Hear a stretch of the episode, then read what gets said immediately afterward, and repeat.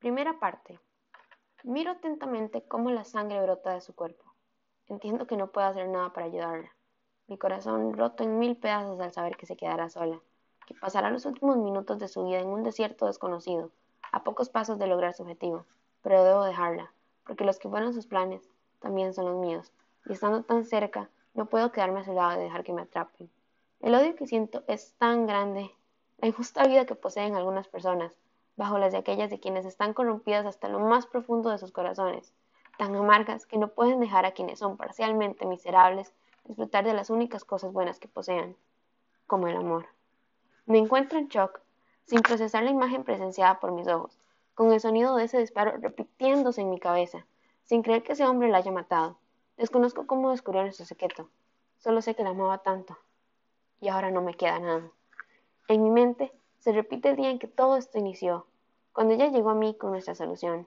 Recuerdo cómo me contó su deseo para que huyéramos juntas de Guatemala. La situación ahí no era fácil para nosotras. La homofobia estaba muy presente en nuestros días. No contábamos con el dinero suficiente para mudarnos a ningún otro sitio y todos los vecinos del lugar sabían lo que éramos. Por eso, no nos veíamos capaces de mantener un empleo por mucho tiempo, y un día todo llegó a su punto crítico. El dinero escaseaba demasiado, y nos sacaron de nuestro apartamento. Ninguna de nuestras familias fue capaz de reconocernos por la vergüenza que sentían hacia lo que éramos, y escapar se convirtió en nuestra única opción. Veíamos en Estados Unidos la libertad, y toda nuestra confianza se depositó en la posibilidad de una vida distinta, vacía de prejuicios.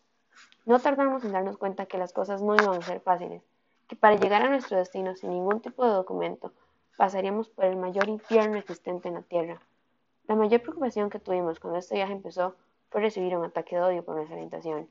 En el pasado, ya habíamos recibido amenazas de desconocidos, que habían correcto abusar de nuestros cuerpos sin consentimiento para corregir lo que según ellos estaba mal en nosotras, por lo cual tomamos inspiración de otras mujeres que recurrieron a la misma técnica que deseábamos emplear y Carmen decidió y tuvo que esconder su género hasta sus últimos días solo para protegernos. Llegar a México fue la peor parte. Conocíamos de los carteles existentes en ese país, encargados de tomar presas a personas indocumentadas, pero no fue hasta que nos enfrentamos a estos, cara a cara, cuando fuimos realmente conscientes del peligro que nos acechaba. A los pocos días de pisar suelo mexicano, ocurrió el primer ataque. Observamos decenas de muertes, motivadas por el odio que existía hacia los inmigrantes. Estos carteles tomaban a las personas que deseaban como de su propiedad y mataban a aquellas que no creían útiles para sus intereses. En ese momento, recuerdo cómo me sentí enferma de observar un acto tan inhumano impotente de no poder hacer nada para solucionarlo. En cambio, ella no dudó en tomar acción. Nunca estuvo bajo mi desconocimiento de la inteligencia de Carmen, pero cuando me obligó a fingir nuestra muerte, noté realmente su capacidad de adaptarse a una situación y buscar siempre la manera de sobrevivir. Mágicamente su plan funcionó, y debido a la temida aparición de las autoridades policiales de la zona, Nuestros atacantes no tardaron en dejarnos, sin importarles tan siquiera comprobar, para nuestra suerte, signos vitales, y completamente inmóviles esperamos alrededor de una hora hasta que fue oportuno huir. En ese momento no existió ninguna vacilación en nuestros cuerpos de correr y dejarlo todo atrás. Y bajo una exhaustiva desesperación, nos encontramos con el milagro de conocer a un grupo grande de personas dispuestas a ayudarnos el tiempo necesario para poder continuar con nuestro viaje. Según nos contaron, estos se dedicaban a buscar refugiados y brindarles toda la ayuda posible en sus manos. Y lo hicieron. Ellos nos salvaron, pero inclusive las cosas que vivenciamos a su lado fueron las suficientes para motivarnos a continuar y no quedarnos en ese país.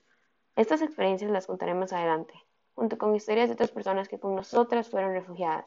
Entre ellas, las más crudas siendo la historia de una madre que tuvo que vender y abandonar a su hija, creyendo que esta era la única forma de salvarla, o el hombre que tuvo que observar a su hermano morir de hambre mientras esperaba por alguna mágica salvación.